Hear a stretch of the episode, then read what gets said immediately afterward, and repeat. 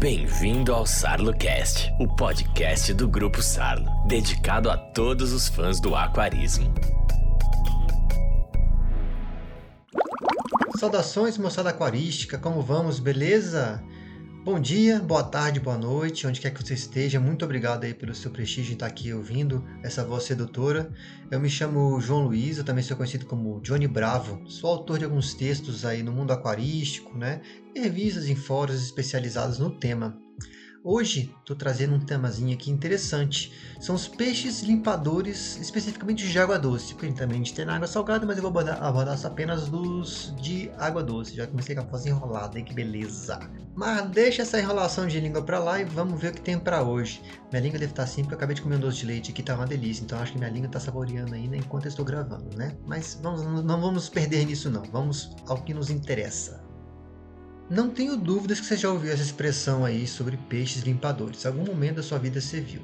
Meu, se o vizinho aí, né, que esse é um mestre do aquarismo aí da sua rua, né, ele já leu três parágrafos de artigos aquarísticos, assim, tá se achando já. Ele te falou um dia assim, rapaz, eu tenho peixes limpadores no meu aquário.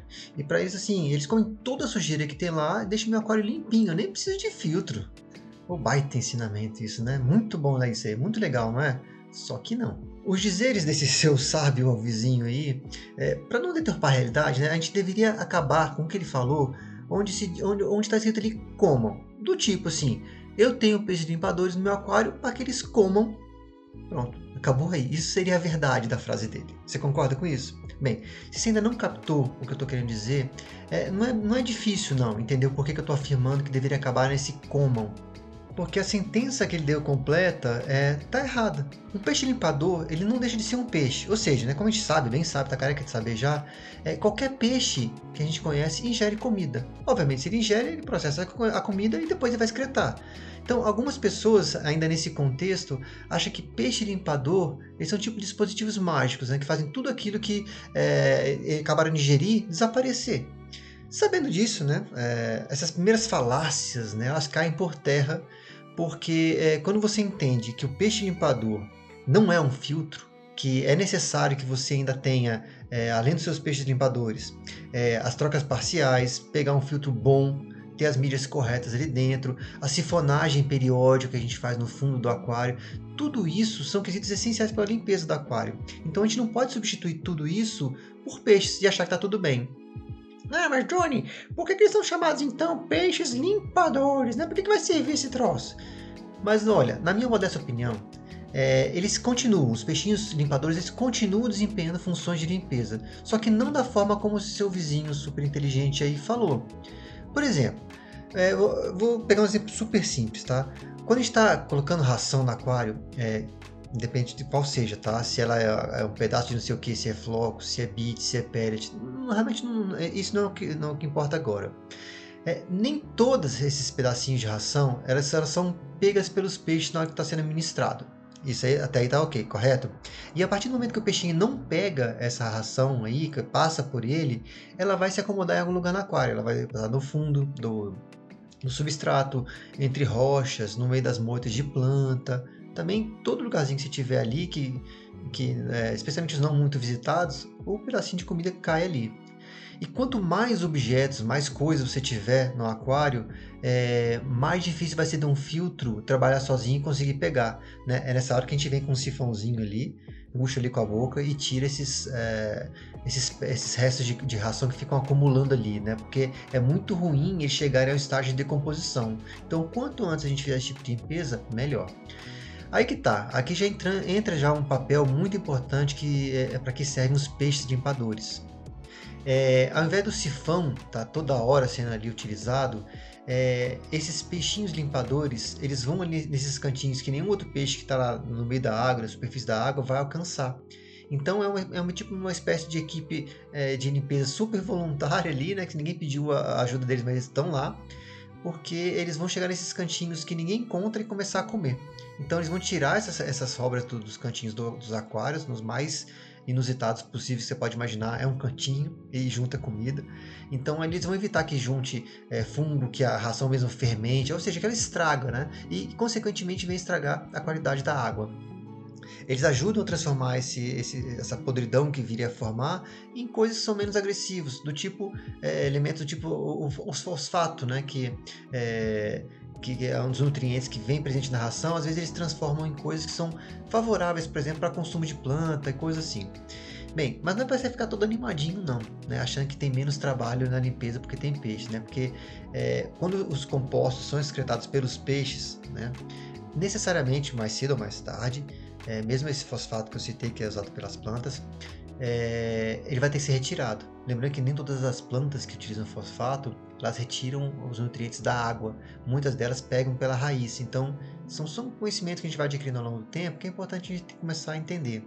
É, o fosfato, quando ele está solto na água, ele ajuda a desencadear o que a gente chama de blooms de águas, ou seja, quando é, há uma reprodução de algas descontrolada, ou seja, muito intensa né? É, e tanto isso pode acontecer na água, que a gente quando dá o excesso, né, que chama de água verde, é, como também pode acontecer é, blooms de outros tipos de água, sobre pedras, vidro, tronco, tudo que a gente tem de superfície pode ser colonizado por essas águas e com, com quanto mais nutriente, mais elas crescem.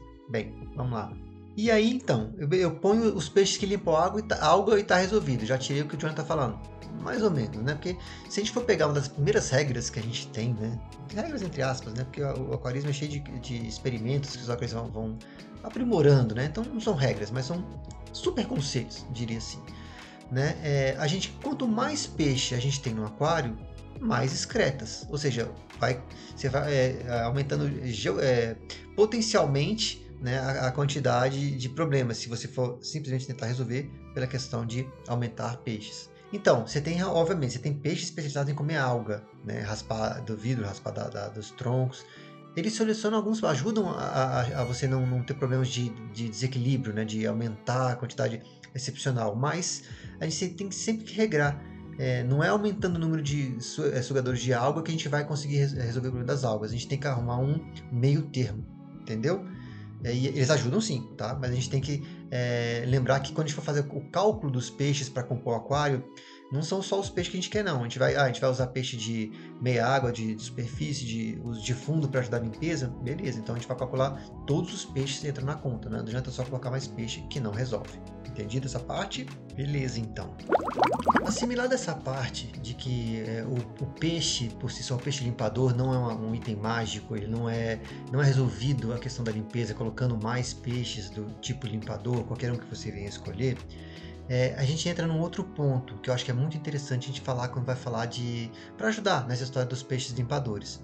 Que é, não, não, não se trata diretamente sobre o, o, peixe, mas sim uma questão de layout do, do aquário versus a questão da limpeza. Obviamente, não vou querer aqui te ensinar ou te dizer como é que você deve montar seu aquário, porque isso inclui gosto pessoal, mas deve ter aí um pouquinho, a minha sugestão seria você inclua um pouquinho de lógica, um pouquinho de informação, porque isso ajuda você a ter bons resultados. A ideia da, da, dessa parte seria mais é, influenciar ou, ou, colocar na, na, na, cabeça da galera que está tentando entender melhor sobre a questão dos peixes limpadores ou como melhorar a eficiência deles. Influi a maneira como você organiza ou mesmo decora o aquário. Influi no quesito da limpeza.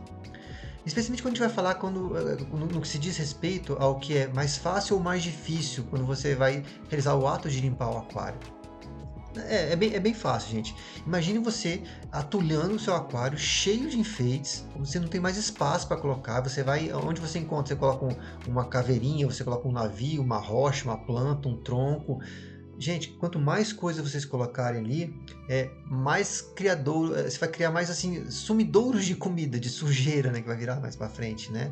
Pô, aí você imagina o tempo que você vai gastar para tentar limpar todos esses recantos que você está é, criando é, com o sifão, com, assim dá muito trabalho, você perde o prazer. Então, para a gente começar a pensar no que pode ser melhor, né, como é, aumentar a efetividade dos peixes limpadores, agora sim a gente vai incluir os peixinhos na história do. É, por que, que eu estou falando de layout? Né? É, é, interessante a gente pegar para uma análise bem básica do tipo de boca que o peixe é, tem. É, é, esse tipo, onde a boca está, como ela está, ela, ela traz informações muito preciosas para a gente. Então, a gente ajuda, a gente, é, é, esse entendimento ajuda a gente a construir um aquário que pode recebê-los, ou seja, de, de criar uma comodidade, vamos colocar assim, super entre aspas, ou seja, é meio que para ajudar mesmo a fazer essa função que a gente está trazendo eles, que é a limpeza. Como assim? Perguntou a pessoa que está lendo o um artigo, né? De é, vendo TV ao mesmo tempo e ouvindo música. Beleza, vamos lá. Bem, é isso mesmo que você ouviu. Se um peixe, por exemplo, tem uma boca do tipo ventosa, lembra dos cascudinhos? Aquele que fica grudadão no vidro, por exemplo, ou mesmo o, o limpa-vidro, né?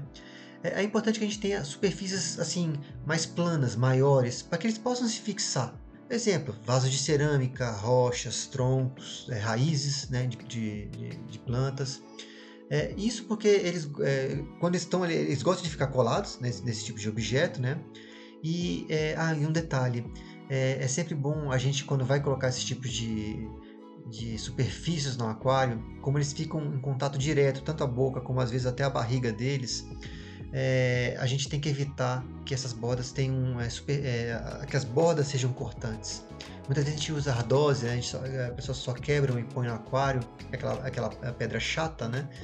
E muitas vezes ela é como ela, ela é muito parecida, é, é, não sei se é exatamente o termo técnico, mas ela é meio que laminada. Então, quando você quebra, é, criam-se arestas que podem ser cortantes. Então, é ficar observando isso, tá? Bem, é, no outro ponto, né, eu falei da boca de ventosa, mas, por exemplo, você tem um peixinho que gosta de fuçar o fundo. Vou pegar exemplos aí, coridora, cobrinha cule, né? É, é, interessante que a gente não tenha um substrato é, muito, é, é por exemplo, um cascalho muito grosso ou que não seja uniforme.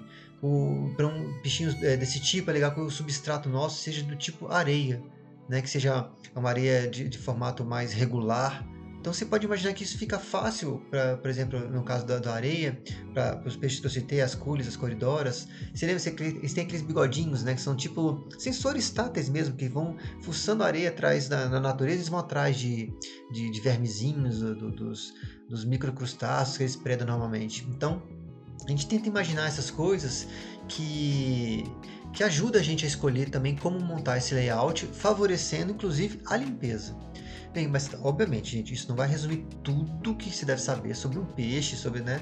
É só um detalhe. É sempre é legal a gente vai escolher uma espécie, vai escolher, pô, lê bastante, vai descobrindo é, minúcias, né? É, sempre quanto mais você se aprofunda, mais perto do segredo do sucesso você está. A partir do momento que você conhece muito bem a espécie que você está adquirindo, é, você pode coordenar dezenas de detalhes. Fora isso que eu falei, você pode juntar, inclusive, ou é, é, otimizar questões de pH, temperatura, né? Porque a gente tem que ter é, ideia que é, a gente está falando de peixes. Mesmo que sejam peixes limpadores, a gente não pode compará-los ou achar que eles são máquinas, que eles não são aspiradores de pó. Então a gente tem que ter uma porção de detalhes que é, ajude a favorecer esses bichinhos existirem e viverem bem. Além disso que eu estou falando, né, quando você está já é, com todas as informações que você precisa, é importante, é, é possível que você possa até inovar incrementar esse negócio de, de que eu estou falando. Eu já falei com uns amigos meus, é, eu vou dar um exemplo agora, é, que eu tinha, tinha muita vontade de ter um aquário é, que reproduzisse o ambiente de uma corredeira. Né? E no caso eu, eu habitaria esse aquário só com cascudos.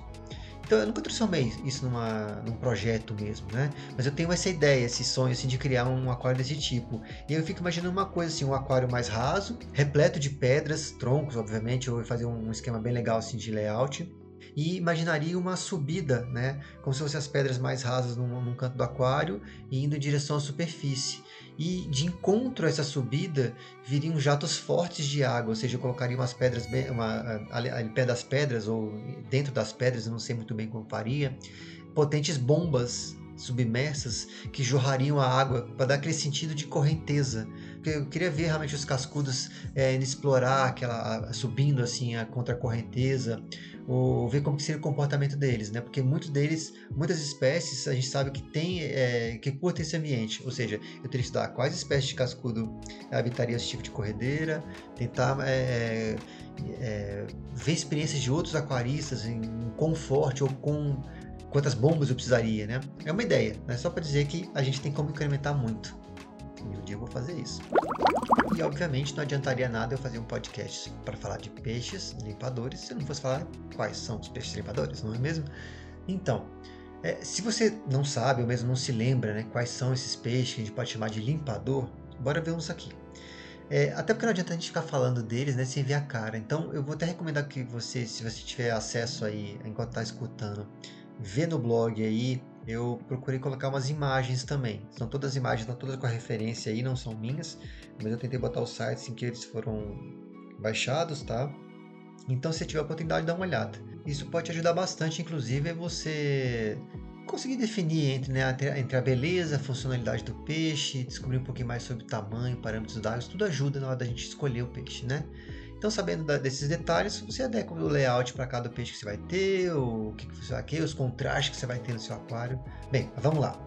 São várias famílias tá, que englobam essa, essa categoria informal, né? É uma, peixes limpadores não, não é uma, coisa taxonômica, é um, uma categorização que nós fazemos, aquaristas, né? E a gente pode englobar, aí, por exemplo, as famílias dos cascudos, que é a Loricaride, das coridoras, que é a Calictide. É, essas duas, é, é bom até a gente lembrar que elas são da América Central e do Sul. Legal que são nossos, né? É, mas também você tem peixes asiáticos, né? A família Cobitide, por exemplo, como a da, da Linda, adoro aquele peixe, a bote a palhaço. É, o Doju, a cobrinha cule, que eu sou fãzaço, né? Tem muitos outros. Mas vamos lá, vamos começar pelos cascudos. Quando você ouve esse nome, né? Se você ainda acha que são aqueles peixes feios, né? Casquentos, escuros, você merece um cascudo para acordar. Gente, desculpa, eu não consigo evitar trocadilhos. É. Também esses peixes, os cascudos, eles são conhecidos como plecos lá no exterior. Isso é por causa de um nome científico que é, que está até em desuso hoje em dia, mas é um gênero que era chamado, que era ou é ainda, depende de como você for consultar, é, em que fonte você for consultar, gênero chamado Plecostomos. Bem, os cascudos eles variam muito de hábito alimentar, tá? Então quando a gente fala cascudo, não é uma coisa só. A gente tem que pensar em vários tipos de cascudos super diferentes. Varia comportamento social, né? Se ele é mal-humorado, se ele é mal-humorado, é, o tamanho que eles chegam, é absurda a diferença. A, o formato deles é muitas vezes diferente, as cores nem se fala. Então, nesse caso, para escolher um, eu recomendaria, assim, como sugestão de, de aquarista, né, que tem alguma experiência, de é, observar. Primeiro, primeira coisa, gente, agressividade. Realmente um cascudo mal-humorado no aquário, eu acho que não cabe. Hábito alimentar é muito importante, tá, gente? Você também observar que tipo de cascudo você está adquirindo. E, claro, ver se o tamanho, não o que você vai comprar, mas ao que ele vai chegar. Porque tem muita chance de você comprar uns cascudinhos pequenos na loja e ele vir crescer demais no seu aquário e você não querer mais. Então não vale a pena você comprar só pelo, pelo ímpeto. Então vamos lá, vamos parar de falar sobre o geralzão e vamos entrar nas especificidades. Eu comecei pelo meu mais precioso, um dos mais lindos que eu acho, que é o cascudinho zebra. Ele é o chamado, é, nome científico dele é o Ipancistrus zebra. Ele é o top do top dos cascudos, eu acho, sabe? Ele é tipo, muito gracioso, assim, o formato, o jeito de ele nadar, o porte é super pequeno, é 7 centímetros, pacífico, muito pacífico e até tímido demais, sabe? É, ele deve ser colocado em aquários com, até por causa desse comportamento, com espécies que saibam conviver. O que eu quero dizer com isso? que não sejam tão competitivas, não sejam tão imperativas, tão, eh, que não fiquem atazanando os outros. É bom com espécies mais tranquilas. Ele é um micropredador, como boa parte dos cascudos é. é ele não, não é interessado é, é muito assim por, necessariamente por plantas e algas, né? ele não é um grande comedor de algas no caso.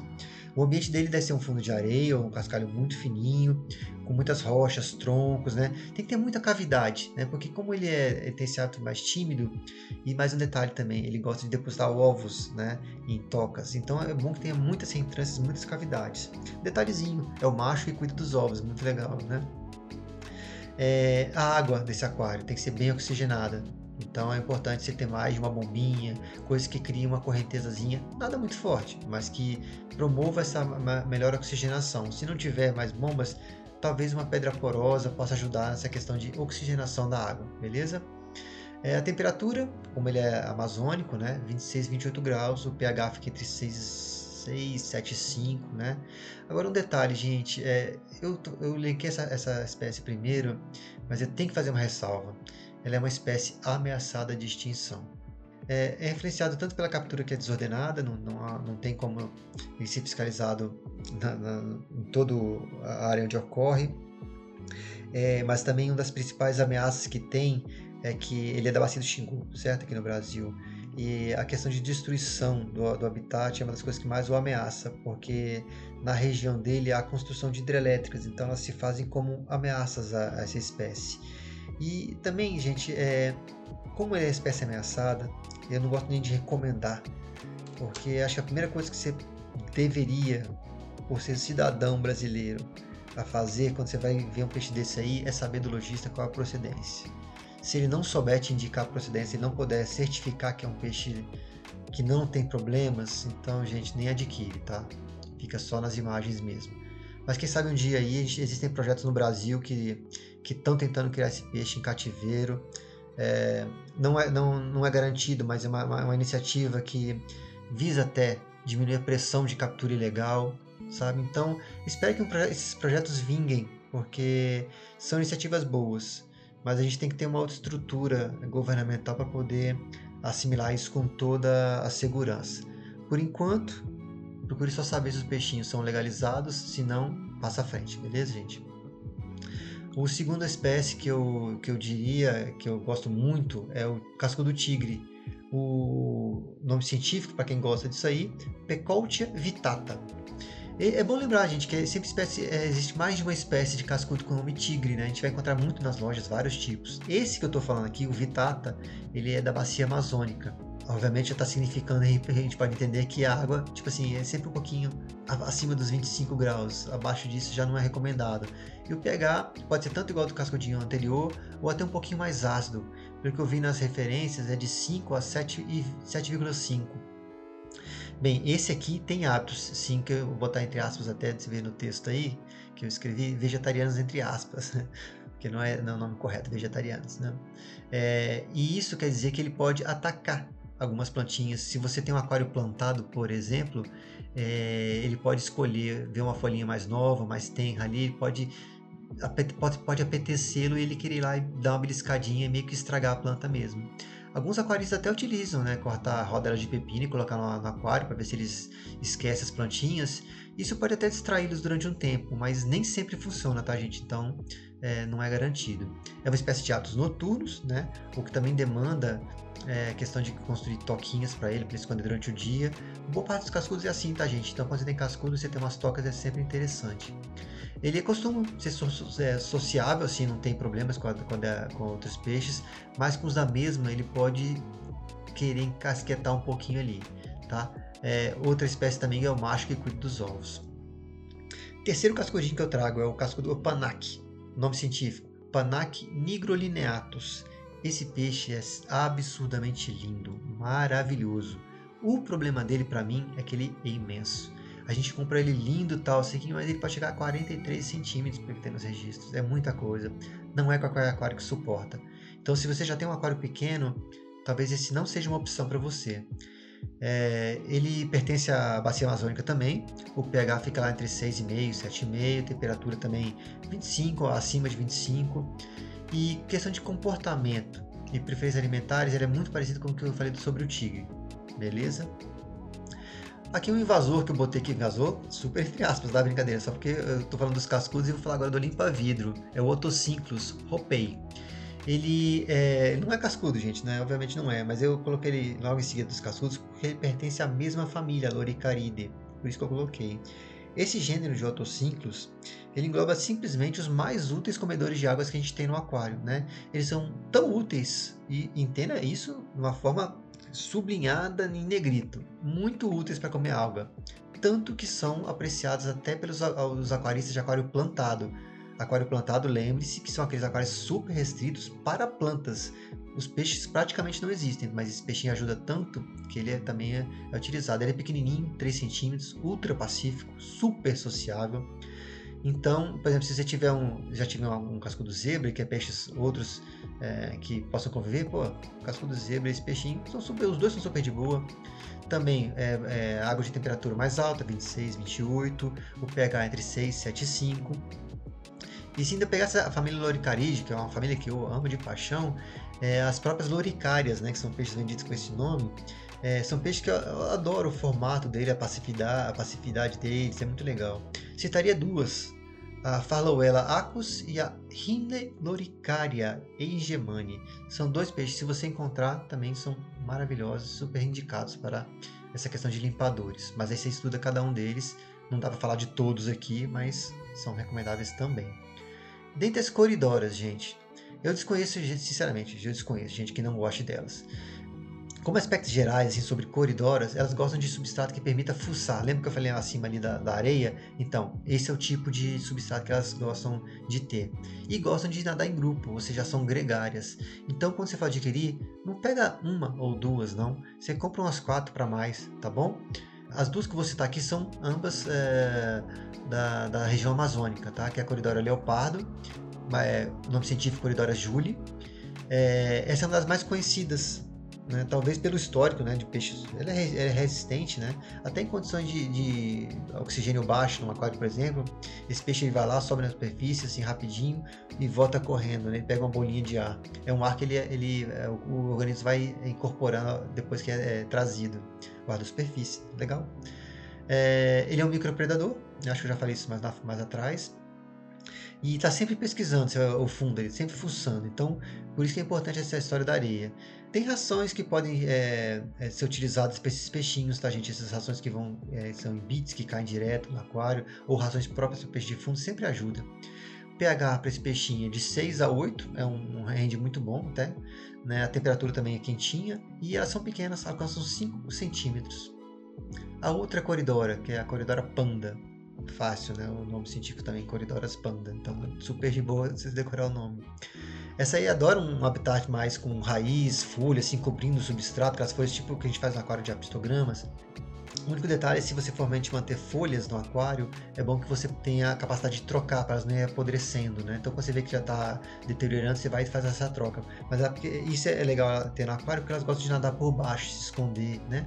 E a água é, não tem nenhum mistério, é, como ela é amazônica, o pH continua 6 e 8, igual da corredora anterior, e a temperatura de 25 até um pouquinho mais. E o legal delas, 4 centímetros de, de alcance sobre outros peixes limpadores não nossos, né? as botias e sinodontes, por exemplo. É a bote palhaço, palhaço que eu já citei antes, que é a Chromobotia macracanthus, olha esse errei, quase que eu acertei. É um peixe muito lindo, tá? Ela talvez seja mais conhecida entre as botias, é, só que um dos males que essa espécie traz consigo é o tamanho que atinge também. Então, se é um aquário pequeno que você tem, talvez também não seja recomendado para você, porque ela atinge tipo 20 centímetros de tamanho não é pouca coisa, gente, para aquário. É, não é que eu desaconselho, tá? É, é, um, é um peixe, é, até porque eu ia falar agora do questão de pH, é um, é um, um range bem alto que ela é, pode ocupar o aquário, como se fosse pouco exigente quanto a questão de pH, porque vai de 5, que é uma ácida, até 8, que é alcalina, dura até. E, é, e muita gente usa em aquários de, de ciclos africanos, eu não, não é que eu desrecomende ou não recomende, né, desaconselhe, não, não é isso. É, eu sou mais do tipo de aquários biótopos, tá? Assim, eu gosto de colocar peixes, peixes que, que, que meio que habitam um ambiente é, natural conjuntamente, eu acho mais fácil de mantê-los, de agradá-los. Mas assim, ele é, é é, a bote é um, é um, peixe bem comum nos aquários de ciclos africanos para ajudar na, nessa limpeza, né, né na, no recolhimento de ração que cai e tal. Bem, se você não se preocupa com a questão de biótopos, eu acho que você pode é, utilizar. Bem, essas, essas botas vêm de Sumatra e Bornéu. É, o habitat natural delas tem um, a água delas tem uma cor de chá, né, que é a, a coloração se dá justamente pela questão da vegetação que é presente ali vai decompondo e vai colorindo a água. E também é um ambiente onde existe muito a questão de seca e cheia, né, bem, bem marcantes, né? E por isso que acho que existe essa diferença de pH no ambiente, né? Porque como são muito acentuados esses polos de seca e cheia, ah, influencia muito na questão de, de pH. É, em termos de temperatura, acho que não varia muito. A gente pode ver que todos esses peixes até agora aqui tem uma temperatura para de amazônica, né, entre os 25 até 30 graus. Então, é, acho que para todas elas eu recomendaria você ter sempre um, um bom aquecedor junto com um bom termostato. Sobre os sinodontes, né, eu citaria aqui o Sinodontes petricula, que é o sino anão também. Ele possivelmente ele é o mais pacífico dos sinos, né, que a gente chama carinhosamente. É, e não só por isso, né, não só dos mais pacíficos, e também dos menores. É muito legal de chegar a 12 centímetros, é uma espécie de tamanho muito bom. É, ele é típico é, em aquário de ceás do lago Tanganica, porque literalmente, gente, ele vem do mesmo ambiente, ele é do lago Tanganica, ele é endêmico daquele lago. Isso quer dizer que, que é, o pH desses, desses, desses, desse lago é muito alto, é tipo entre 8 e 9, é muito alto, a água é super dura.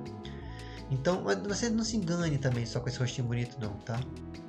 Por trás dessa passividade, esses detalhes todos que eu tô colocando aí, ele tem um comportamento é, é, que é muito interessante do ponto de vista de algumas pessoas, como eu acho, mas às vezes as pessoas podem se chocar, porque ele tem uma, uma coisa que a gente chama de parasitismo reprodutivo.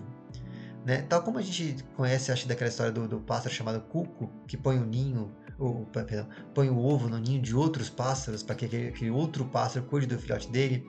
Esse peixe tem um comportamento, eu não vou dizer similar, mas que pode ser associado em algum termo, porque ele é capaz, no ambiente natural pelo menos, de ajustar o ciclo reprodutivo dele junto com a dos ciclídeos, e quando há o frenesi reprodutivo, quando os machos estão, o macho e a fêmea estão ali no ato de, da desova, é, especialmente aqueles peixes que, ciclídeos que eles, eles desovam e a fêmea vai lá e pega o ovo e, e incuba na boca, eles aproveitam esses momentos para colocar os ovos dele ali no mesmo lugar. Já, já são ovos ali que vão ser fecundados já, já vão prontinhos para a boca do, do, ciclídeo.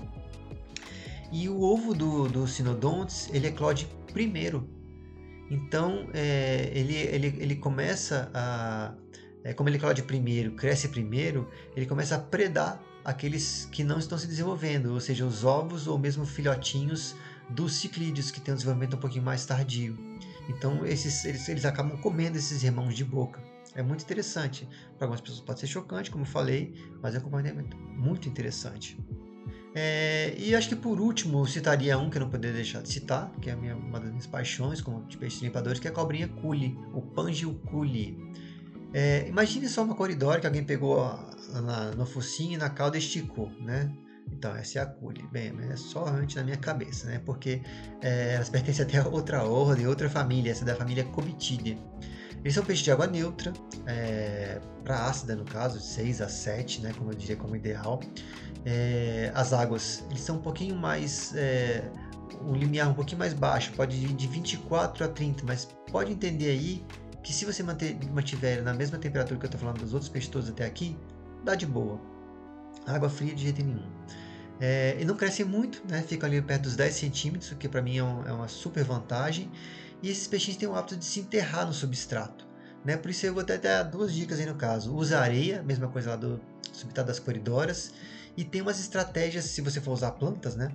Para plantar suas plantinhas. Porque como eles gostam de se enterrar nessa areia, pode ser que aquelas plantas que têm uma raiz mais superficial, que estão mal enraizadas, elas podem ser desplantadas. Gente, faça-se justiça cure, tá? Elas não são nem um pouquinho ogras como são os dojos, né? Que não tem jeito nenhum para nada. Mas é bom de tomar um cuidado.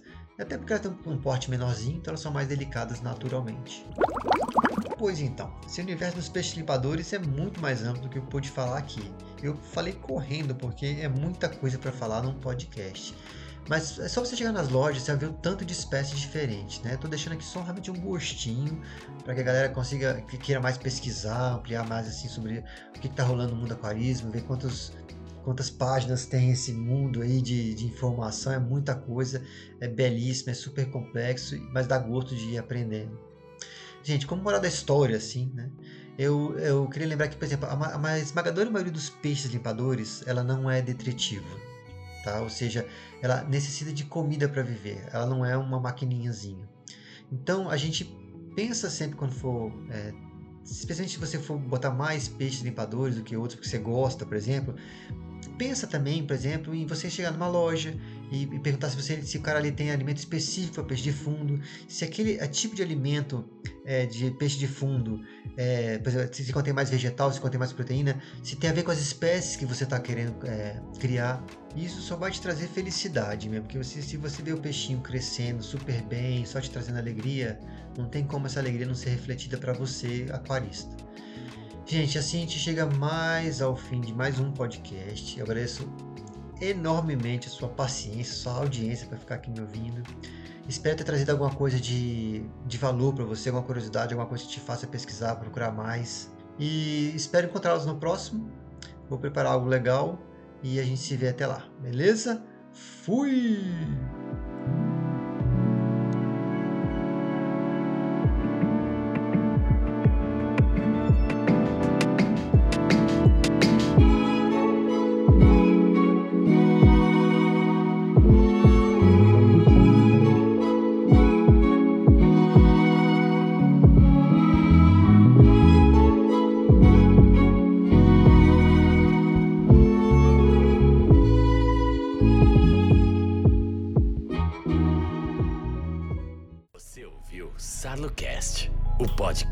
Grupo Sarlo. Sarlo Better. Equipamentos para movimentação de água. Sarlo Pond. Produtos para lagos ornamentais. Qualidade é Sarlo. Acompanhe o Grupo Sarlo nas redes sociais.